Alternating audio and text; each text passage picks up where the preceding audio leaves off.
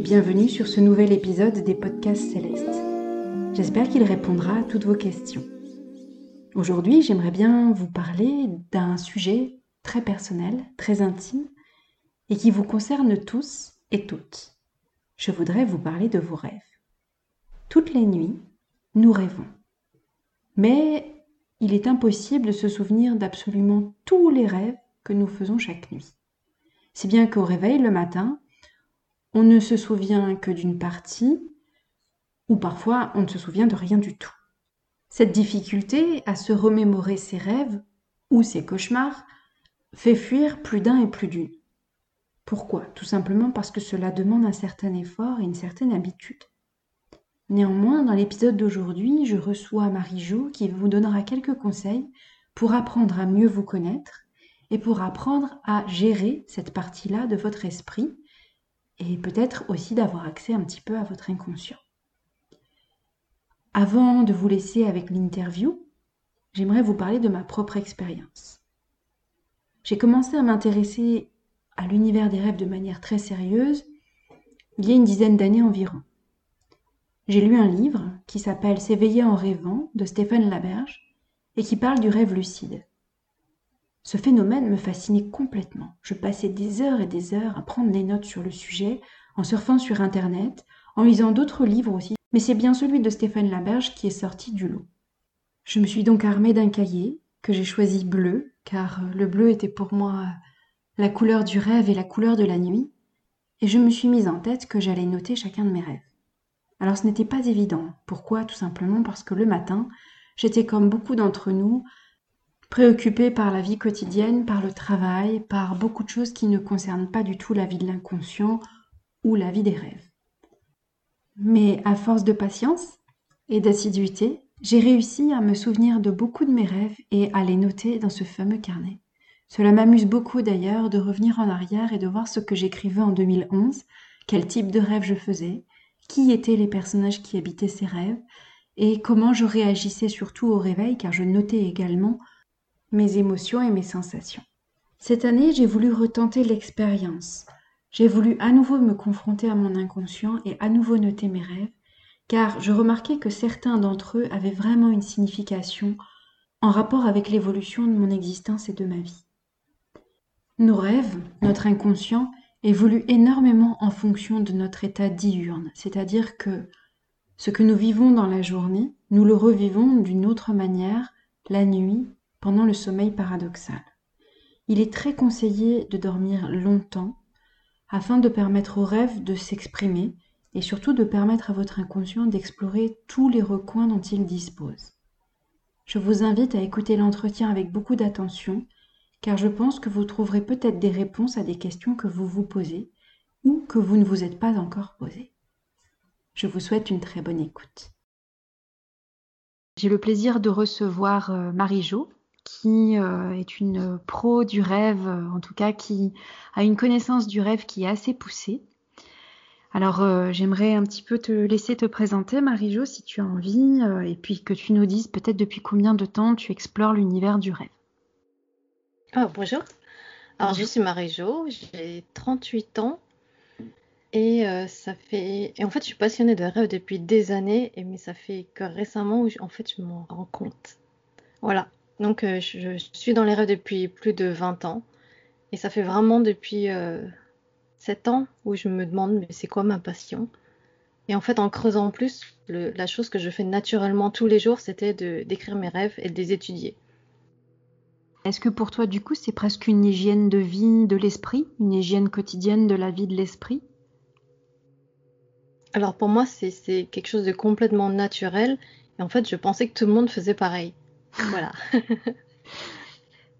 Alors, il y a des gens, effectivement, qui notent les rêves. Peut-être que parmi les personnes qui nous écoutent, il y a des gens qui ont déjà cette pratique.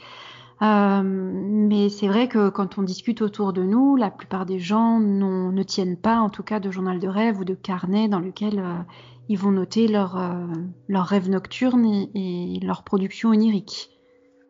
Oui, parce que généralement, la presse et toutes les informations web qu'on relaie, on nous dit que les rêves, on s'en souvient seulement 10 minutes après le réveil. Et donc les gens se concentrent sur ces 10 minutes-là Et au-delà de ces 10 minutes, ils se disent, de toute façon, je m'en souviendrai pas, donc je vais pas prendre la peine de le faire. Alors que si ils prenaient le temps, ils verraient que justement, c'est plus facile de s'en souvenir. Et en plus, on se souvient bien au-delà de ces 10 minutes. Ça veut dire que dans une journée, par exemple, euh, on peut se souvenir euh, d'un rêve qu'on a fait euh, la veille, durant la nuit qui a précédé, même si on est loin de notre réveil du matin. Ouais, on peut avoir des flashs dans la journée, donc des, des flashs de vision, donc des choses qui vont nous rappeler nos rêves. Ça va être des sortes de, de, de mots-clés qui vont nous rappeler nos rêves. Et en fait, quand on a ces flashs, c'est comme si on a déjà vu la scène. Et à ce moment-là, il faut s'arrêter, se poser et vraiment rentrer à l'intérieur de soi et se demander, voilà, qu'est-ce qui s'est passé et laisser les choses se dérouler. Donc saisir ce mot-clé et essayer de comprendre d'où il vient, pourquoi. D'accord. Et euh, est-ce que euh, tu penses que ça passe obligatoirement par la verbalisation ou parfois ces mots-clés comme dont tu parles peuvent aussi s'exprimer sous forme d'images en fait, de visuels? En fait, ça dépend de chacun, de, du sens qu'on a, que chacun on développe. Les rêves, c'est généralement très visuel, donc on parle beaucoup de choses visuelles, mais ça peut être aussi un ressenti. Ça peut être aussi euh, une émotion. Par hmm. exemple, euh, quand on se réveille avec une humeur, euh, une humeur fracassante, on a envie de taper tout le monde, on ne sait pas pourquoi. Ah. Bah là, en fait, c'est c'est ce qui ressort du rêve, en fait. D'accord. C'est l'inconscient en fait qui parle. Hein. Au travers de, ces expressions-là, c'est notre inconscient qui parle complètement. Hein. Oui, c'est ça. Est-ce que tu, as eu un événement déclencheur qui t'a amené à euh, explorer le monde onirique? Est-ce qu'il y a eu un, moment dans ta vie particulièrement où tu t'es dit tiens, je, vais euh, explorer l'univers des rêves de manière consciente alors que sans doute que tu rêvais depuis ta naissance. Est-ce que tu as eu un événement déclencheur euh, où tu as conscientisé, en fait euh, les choses? Alors moi j'ai eu deux événements déclencheurs. J'ai eu le premier qui était un, cauchemar que j'ai fait, euh, que j'ai essayé de dater. En fait je pense que j'avais trois ans quand je l'ai fait. Et en fait, c'est un cauchemar que je traîne depuis des années en me disant que j'arrive pas à le comprendre. Et en fait, j'ai essayé de l'analyser plusieurs fois, mais il y a toujours quelque chose qui, me dit que c'est pas juste. Tu sais, quand tu as une, interprétation qui est juste, tu sens que ça résonne juste en toi, du coup, tu te poses plus de questions. Et en fait, ce rêve-là, euh, il me trotte toujours quelque part en tête. En fait, c'est comme un cauchemar, un cauchemar qui est toujours là. Et celui-là, il est vraiment très très vieux. Et euh, voilà, je sens que j'ai que j'aimerais toujours essayer de comprendre ce qu'il voulait dire à cette époque-là, mais euh, celui-là, j'arrive vraiment pas à le saisir. Parmi tous les rêves que j'ai, c'est celui qui me marque le plus. Et euh, la deuxième chose qui m'a aussi euh, poussée vers les rêves, c'est à 12 ans, je regardais la télé et il y avait une émission sur le sommeil qui disait qu'on passait un tiers de sa vie à dormir. C'est énorme. Voilà. Et dans ma famille, en fait, les femmes vivent généralement assez. comment on dit Beaucoup d'années. Oui, âgées, ouais. Âgées, voilà. Et donc, euh, je me dis, bah, si j'ai 90 ans, j'aurais passé 30 ans de ma vie à dormir. Et je me suis dit, non, mais c'est pas possible. et là, je me suis dit, non, mais il faut que je fasse un truc de ces 30 ans. Je vais pas passer 30 ans à dormir. Et donc, je me suis dit, bon, voilà, qu'est-ce qui se passe pendant le sommeil? Qu'est-ce que je peux faire de ce temps, la nuit? Et évidemment, il y avait les rêves. Du coup, je me suis dit, bon, je vais commencer à savoir comment retenir mes rêves. Et donc j'ai commencé bah, à 12 ans à, prendre un, cahier des rêves, à les écrire, à faire des dessins. Euh, à l'époque j'écrivais très mal, je, faisais plein de fautes d'orthographe, mais bon c'est pas grave. Non.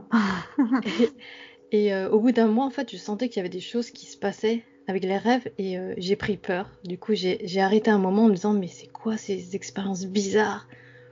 En fait j'arrivais à replonger dans mon rêve plusieurs fois d'affilée en me réveillant et, euh, j'avais peur. Enfin, à 12 ans, en fait, il n'y a, rien qui fait peur, mais là, c'était vraiment, je sais pas comment dire, des phénomènes qui se passaient dans le rêve qui sont hyper flippants. Du coup, je me suis dit, je vais arrêter. Et au final, j'ai repris.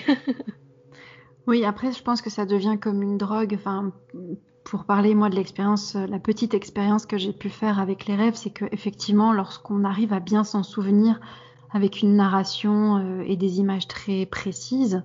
Une narration aussi qui a du sens, en tout cas qui a du sens dans l'univers des rêves, parce qu'on sait très bien que les rêves n'ont pas toujours un sens rationnel et commun.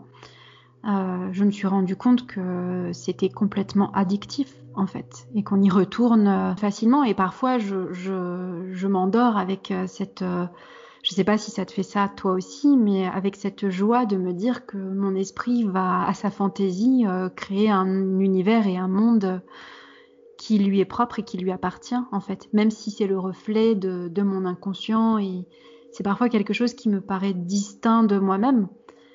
Est-ce que tu penses que les rêves ont un, une importance en fait pour notre, notre conscient du quotidien euh, diurne en fait, parce que on a l'univers nocturne et puis on a notre vie diurne. Et voilà, quelle, quelle explication en fait tu, tu, donnes entre la présence des rêves et, et, la vie de tous les jours où là on est en train de se parler et on sait pertinemment que nous ne sommes pas en train de rêver, quoique. voilà, j'aimerais savoir un petit peu ce que tu penses euh, de ça.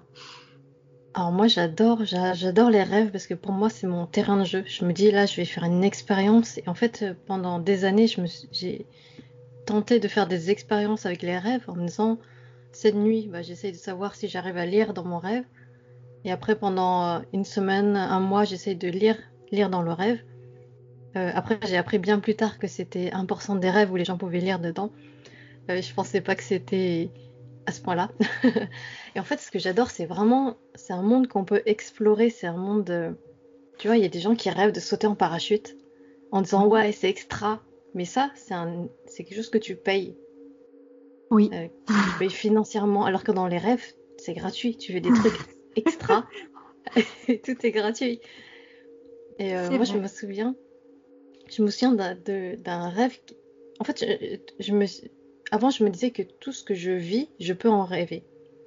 Et je me disais pas que les rêves, ça allait au-delà de la vie, dans le sens où euh, tu peux faire des choses que tu ne peux pas faire dans la vraie vie.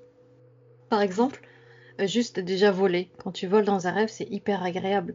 Bien sûr, oui. Voilà. Et après, quand tu décides d'expérimenter le vol dans un rêve, tu t'entraînes à décoller et en fait, c'est super plaisant. Tu dis, ça y est, je, par la pensée, je m'envole. Et après, l'atterrissage, t'as pas encore géré. Euh, je peux dire, c'est hyper flippant ça. J'imagine, ouais. Ça, ça, fait penser à ce lâcher prise que l'on a au moment de l'endormissement, où en fait on passe, notre conscience passe de l'état de veille à un état hypnagogique où, où elle est ni consciente ni ni en même temps complètement endormi, parce qu'en fait le sommeil profond il vient bien, plus tard hein, dans le cycle du sommeil, si je ne me trompe pas. Ouais. Et il précède le, fameux euh, REM, hein, le Rapid Eye Movement, euh, donc le sommeil paradoxal, qui est le sommeil où, les rêves s'expriment. J'avais une autre question à te poser.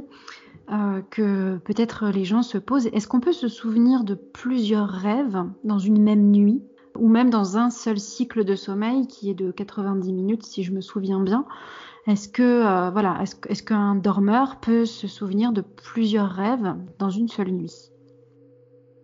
Alors, euh, se souvenir d'un, enfin de plusieurs rêves dans un cycle, euh, ça je ne saurais pas te répondre parce que je n'arrive pas à, pointer l'heure de, de, chacun de mes rêves. Par contre, se souvenir de plusieurs rêves dans une nuit, ça c'est tout à fait possible. C'est d'abord une question de mémoire. Euh, parce que si on n'a pas de mémoire, ben, on s'en souvient pas. voilà. Après, tout ce qui est, tout ce qui est mémotechnique, tu peux l'utiliser dans les rêves. Qu'est-ce que tu peux nous dire sur ces moyens mnémotechniques? Parce que c'est vrai que pour les novices, euh, la notion de remémoration du rêve, elle est, elle est compliquée parce que au-delà de, voilà, au-delà d'un carnet de rêves que l'on peut tenir, euh, qui peut aider à la remémoration des rêves, ou le fait d'être attentif, comme on disait tout à l'heure, à, tous ces petits signes dans la journée qui vont nous permettre de nous rappeler des rêves, est-ce qu'il y a d'autres techniques que tu pourrais transmettre et expliquer à nos auditeurs et auditrices afin de les aider à se rappeler de leurs rêves au moment où ils en ont envie ou au moment où c'est le plus opportun pour eux? D'accord. Euh, alors le, fameux carnet de rêves, ça c'est le conseil qu'on on préconise le plus parce que c'est vraiment le début. Euh, le début quand tu veux commencer à te souvenir d'un rêve, c'est vraiment commencer à noter. En fait, les rêves, c'est vraiment comme un, numéro de téléphone. On te le dit, si tu le notes pas tout de suite, tu l'oublies.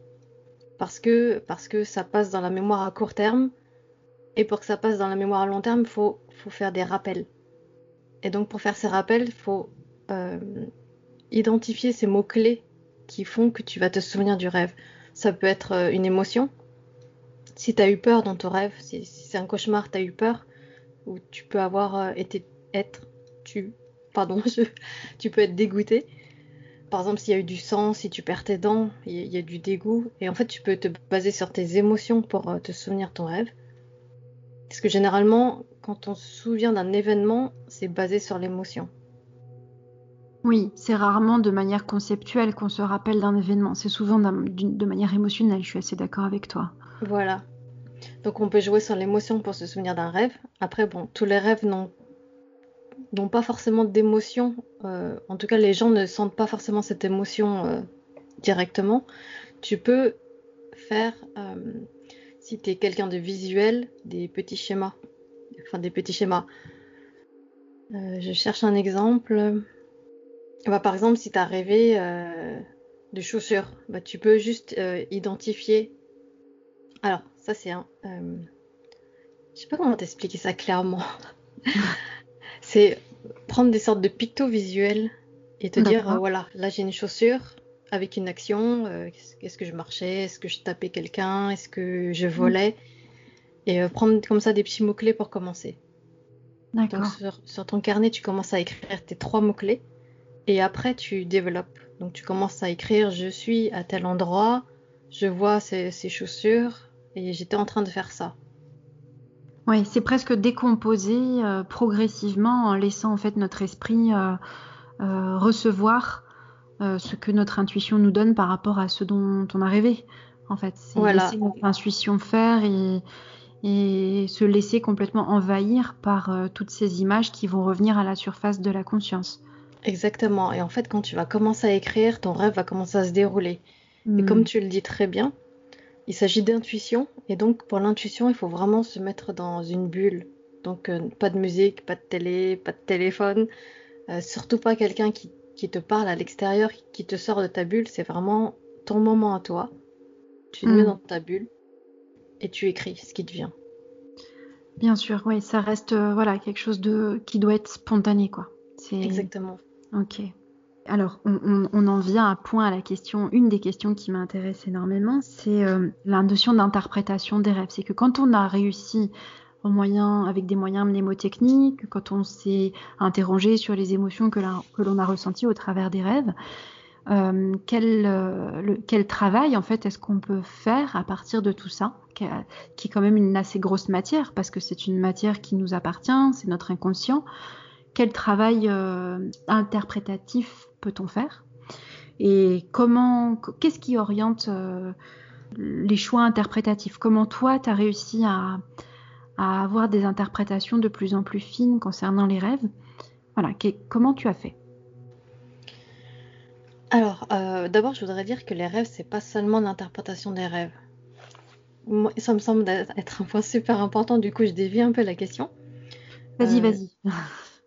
Tu peux, par exemple, quand tu as une problématique dans ta vie, avant de te coucher, c'est te poser une question où tu attends une réponse et avoir cette réponse euh, la nuit. Et la nuit, donc, tu as cette réponse, t'es pas obligé de te souvenir de ton rêve pour, que, pour avoir cette réponse. Et c'est ça qui est, super, c'est que la nuit travaille pour toi, l'inconscient travaille pour toi.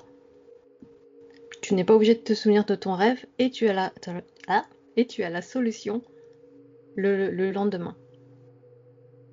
Euh, je vais te donner un exemple rapide. Moi, je voulais euh, changer mon alimentation, manger mieux, mais je ne savais pas quoi faire, comment faire. Et le lendemain, je me souvenais pas de mon rêve. J'ai dit, bon, c'est pas grave. Et j'avais une envie très forte. Dans la journée, c'était aujourd'hui et pas demain, mais c'était absolument aujourd'hui. Il me fallait une pomme. Et en fait, à cette époque-là, je mangeais pas de pommes parce que j'aimais pas ça. Et en fait, voilà, le, rêve, l'inconscient t'emmène directement vers euh, l'objet, vers la solution. Et en fait, une fois que j'avais mangé cette pomme, je me suis souvenu que j'avais rêvé de cette pomme. Donc là, on revient au niveau du flash. oui. Voilà. Et au niveau de l'interprétation du rêve, euh, Alors moi j'ai commencé l'interprétation du rêve euh, sans rien parce que j'avais, je pense que j'ai commencé comme tout le monde avec Internet et avec un dictionnaire des rêves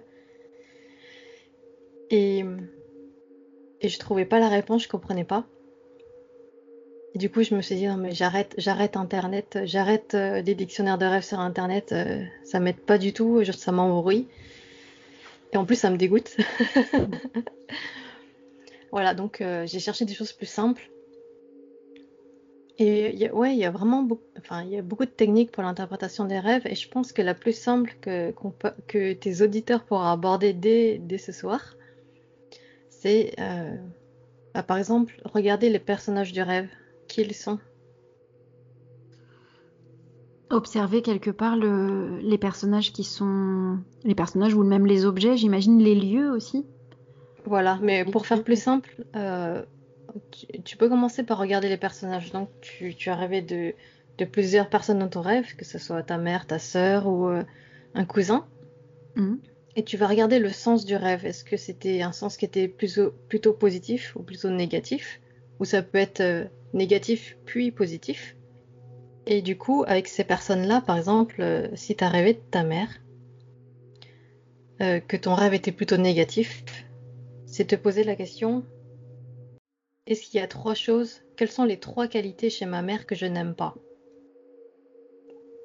Alors, par exemple, on pourrait répondre, euh, bah, elle me coupe la parole, elle m'écoute pas, et puis, euh, et puis, et puis quoi d'autre? T'as un exemple? Faut que tu m'aides. Euh, je sais pas, elle se met souvent en colère? Voilà, elle se met souvent en colère. Et en fait, ces trois choses-là, euh, chaque personnage du rêve, c'est une partie de toi. Donc, quand tu reproches à ta mère d'être en colère, de pas t'écouter, de te couper la parole, bah, c'est des choses que tu te reproches à toi-même. Et donc, tu peux creuser en te disant, mais où est-ce que dans ma vie, je me mets souvent en colère? Où est-ce que dans ma vie, je coupe la parole aux gens? Et pourquoi, pourquoi je ne m'aime pas quand je fais ça? Du coup, euh, est-ce que cela veut dire que euh, le rêve, en fait, est le simple reflet de ce que nous sommes nous? C'est-à-dire que même si l'on voit des personnages qui sont étrangers à nous-mêmes au sein d'un rêve, comme euh, un conjoint, une conjointe, un ami, une amie, quelqu'un d'autre, en fait, ce quelqu'un d'autre, au lieu de représenter ce qu'il est ou ce qu'elle est, cette personne, c'est une partie de nous-mêmes qui est exposée. Est-ce que c'est ça que cela veut dire? Comme un miroir. Ouais, c'est ça, mais ça l'est aussi dans la... enfin, hors du rêve. Quand tu vois une personne qui t'énerve dehors, c'est Oui, parce qu'elle fait une chose qui touche à tes valeurs à toi. oui, ça c'est bien vrai. Oui, effectivement, quand, quand on est euh, confronté à, à quelqu'un qui vient nous pousser dans nos retranchements, on a généralement des réactions qui sont à la lumière de, euh, des valeurs Voilà. que ça vient bouleverser ou euh, des choses qui nous déplaisent en, en nous et non pas qui nous déplaisent vraiment chez la personne qui est en face de nous, quoi. Ça c'est sûr. Exactement. Et en fait, dans la, dans la vraie vie, on prend pas le temps de s'observer. On pourrait aussi. Et dans le rêve, comme c'est vraiment, ça vient vraiment que de nous, là, Mhm. on peut s'observer, mais réellement, euh, on peut pas faire semblant, enfin, devant, devant un interprète. Euh, moi, des fois, on, met- on essaie de me cacher des choses, mais par les rêves, je, je peux le voir. Je, je sais pas comment t'expliquer ça, mais mon intuition me dit que je dois dire ces choses-là. Et en fait, du coup, je perce la carapace du rêveur, alors que le rêveur, à la base, il venait avec un rêve euh, trop marrant, trop drôle. Et en fait, non, il y a, il y a des, des problématiques qui sont profondes derrière et auxquelles il s'attend pas. Oui, ça veut dire qu'on peut travailler des choses très puissantes au niveau de la psyché en passant par l'étude des rêves. Voilà, parce que c'est des problématiques qui sont inconscientes, mais qui sont quand même euh, énormes. Alors, je, crois que tu proposes justement des, interprétations que tu, peux t'amener à coacher des gens au niveau du rêve. Est-ce que tu aurais envie de nous expliquer un petit peu quel est ton travail, comment tu travailles là-dessus et comment tu, euh, par quoi tu passes, euh, voilà, pour, euh, pour pouvoir aider une personne qui, viendrait te demander d'interpréter son rêve? D'accord. Alors moi, j'ai beaucoup étudié les rêves. Après, je me suis lancée dans l'interprétation des rêves, mais je me suis dit que c'était pas pour moi, parce qu'il manquait quelque chose. En fait, dans les rêves, il y a souvent une problématique. Dans 50%, il y a 50% des cas, il y a une solution. Et là, je me suis dit, waouh, je vais pouvoir aider tout le monde avec ça, c'est magnifique. Et le rêve va directement vers la problématique. On ne tourne pas autour du pot, c'est pas possible. Et donc j'ai commencé des interprétations, donc j'en faisais déjà pour moi-même euh, longtemps, toute seule. Et j'ai commencé à en faire pour mes copines, et après j'ai étendu petit à petit. Et euh, avec mes formations d'interprète de rêve, je me suis dit c'est bon, je vais aider les gens, ça va être génial. Et des fois, je me retrouvais à, trouver le problème, trouver la solution. Donc à dire à la personne, par exemple, la, clé de, de, ton rêve, c'est trouver l'amour. C'est ce que dit ton rêve. Et du coup, j'étais trop fière de moi. Et la personne, elle me dit, ok, mais comment je fais? Et c'est là où je, où je bloquais, où je me disais, zut, euh, je sais pas comment elle peut faire. Moi, je, je m'arrête au rêve. Et euh, j'étais frustrée parce que je pouvais pas aider davantage la personne. Et je me suis informée en tant que coach. Et les coachs aident les gens à accompagner les gens vers leur euh, objectif, avoir mmh. euh, d'autres points de vue. Et en fait, c'était ma deuxième passion. J'avais les rêves d'un côté, j'avais le, coaching de l'autre, le développement personnel de l'autre. Et là, je me suis dit, bingo, comment je fais pour assembler les deux? Et au final, j'ai remarqué que les questions que je posais dans les rêves, c'était aussi, c'est aussi des questions de coaching finalement. Donc j'ai assemblé les deux en me disant, voilà, là, je peux proposer, je peux proposer aux personnes de leur montrer leurs problématiques, de voir s'il y a une solution dans le rêve et de comment l'appliquer dans leur vie. C'est très complet en fait quand on y réfléchit ce que tu proposes. C'est euh, vraiment euh, prendre la personne dans sa globalité, euh, tant dans sa vie diurne que dans sa vie nocturne. C'est très très bien. Est-ce que tu, as un moyen de, contact? Est-ce que les gens peuvent, peuvent te contacter? Et, et comment est-ce qu'ils peuvent te contacter par rapport à ça? Alors, je suis sur Instagram, sur le compte Écoute-toi rêver. J'ai hmm. aussi un podcast du même nom, Écoute-toi rêver, que vous pouvez retrouver sur, euh, sur Deezer, sur Apple Podcast. Et il y a aussi le site écoute-toi-rêver.fr. Voilà. D'accord. Donc, si les gens veulent rentrer en contact avec toi et te poser plein de questions sur le rêve, c'est par ce biais-là qu'ils peuvent le faire. De toute façon, je mettrai les liens aussi euh, en dessous de, l'émission euh, pour permettre euh, bah, aux auditeurs et auditrices de rentrer en contact avec toi, tout simplement. je te remercie infiniment d'avoir accepté cet entretien. je pense que là, pour l'instant, on a fait un premier entretien, mais je, je préviens d'ores et déjà qu'il y en aura certainement d'autres qui suivront sur le sujet, parce que c'est un sujet qui est très vaste, comme tu le disais très justement en off tout à l'heure. Euh, c'est un sujet très vaste et c'est surtout un sujet qui bouge tout le temps parce que ça bouge avec l'humain et ça évolue en fait aussi avec l'humain. Et euh, je, pense que si tu es d'accord, nous pourrons également euh, proposer d'autres contenus en lien avec le rêve un peu plus tard. Ouais, mais avec plaisir. Nous vous remercions de votre écoute et on vous dit à bientôt. Ouais, à bientôt.